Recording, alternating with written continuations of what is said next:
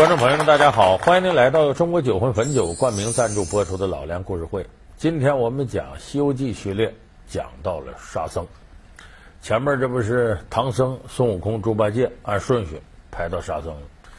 咱在说沙僧之前呢，先给大伙说个笑话。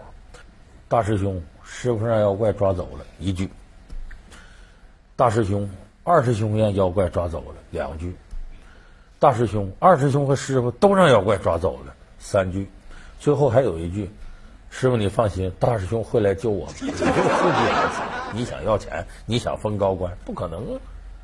其实这个笑话很多朋友都知道，网络的笑话，它反映了一个什么呢？就是我们对沙僧啊这种传统认识，就是这个人呢是老实巴交啊，还任劳任怨，可是也没啥能耐，就非常平庸的一个。可是这种认识，你要再仔细翻翻《西游记》原著。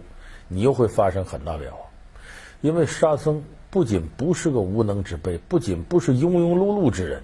如果单论智商和情商，单论对自己所作所为判断之准、实践之深、城府之重，恐怕谁也不如沙僧。沙僧是《西游记》里边相当了不起一个牛人。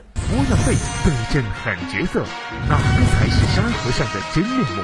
取经路上八十一难，沙和尚却为什么没有战功？如来只加封他金身罗汉，到底有什么隐情？老梁故事会为你讲述牛人沙和尚。咱首先有传统认识，说这沙僧，你看只能干些个低档的活，那挑个担子什么的。你看他使个。